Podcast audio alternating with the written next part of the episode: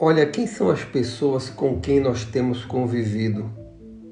Aquelas pessoas que fazem parte da nossa rede de relacionamento e que caminham conosco, em que nós nos relacionamos cotidianamente com elas e podemos chamá-las de amigos, de amigas. Não estou falando daquelas pessoas que nós nos relacionamos em virtude das próprias circunstâncias da vida, né? na escola, na universidade, é, no trabalho, na família. Quem são essas pessoas que para nós são referência? É muito importante nós pensarmos acerca disso, porque o próprio Jesus, no Evangelho de Lucas, no capítulo 8, verso 49, ele conta a parábola da ressurreição da filha de Jairo.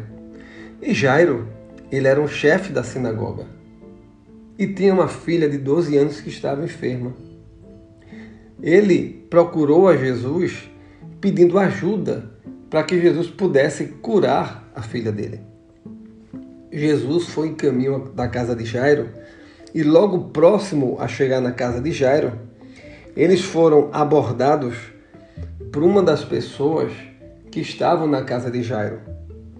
E essa pessoa da casa de Jairo disse: Tua filha já está morta não incomodes mais o Mestre, quer dizer, não incomodes mais Jesus.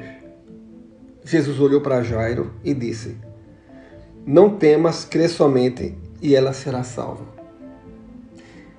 Nesse primeiro momento, eu queria que nós pudéssemos observar uma coisa muito importante. Muitas vezes, o que para nós é o final, para Deus é o começo.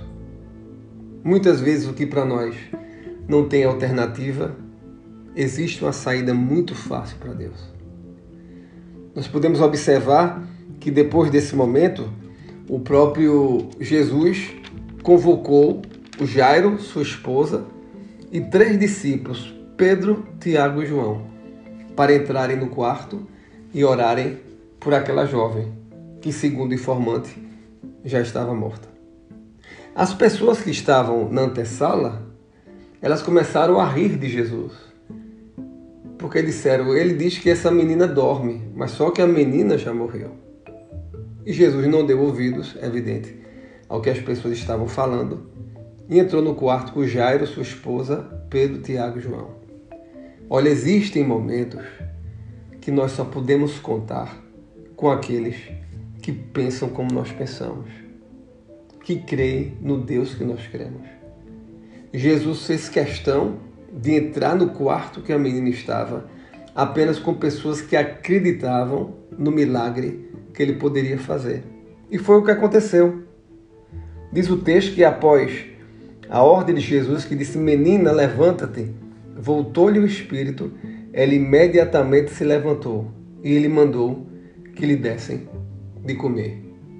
Olha, Jesus não nos mandou assim se esconder do mundo. Inclusive, em João capítulo 17, na oração sacerdotal, no verso 15, Jesus disse: oh, Pai, eu não te peço que os tires do mundo, mas que os livre do mal.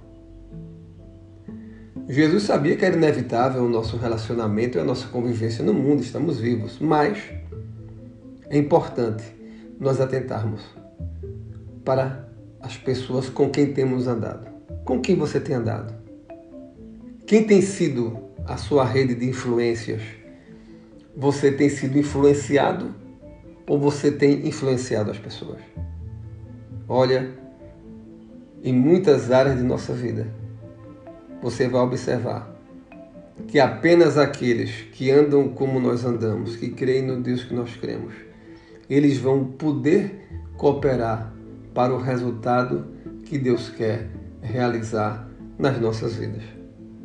Logo que Deus abençoe a sua vida. Não, não fuja do mundo. Deus já te livra do mal no mundo, mas você é responsável pelas suas escolhas. Escolha andar com quem pensa como você, com quem ora como você, com quem crer no Deus que você crê, e você verá que a sua vida ela vai ser transformada, porque diariamente, cotidianamente, você vai estar cercado por pessoas que acreditam no mesmo Deus que você acredita. Que Deus abençoe a sua vida. Não deixe de evangelizar, não deixe de levar a mensagem, mas a sua rede de relacionamento tem de ser de pessoas que creem no Deus que você crê. Que Deus te abençoe.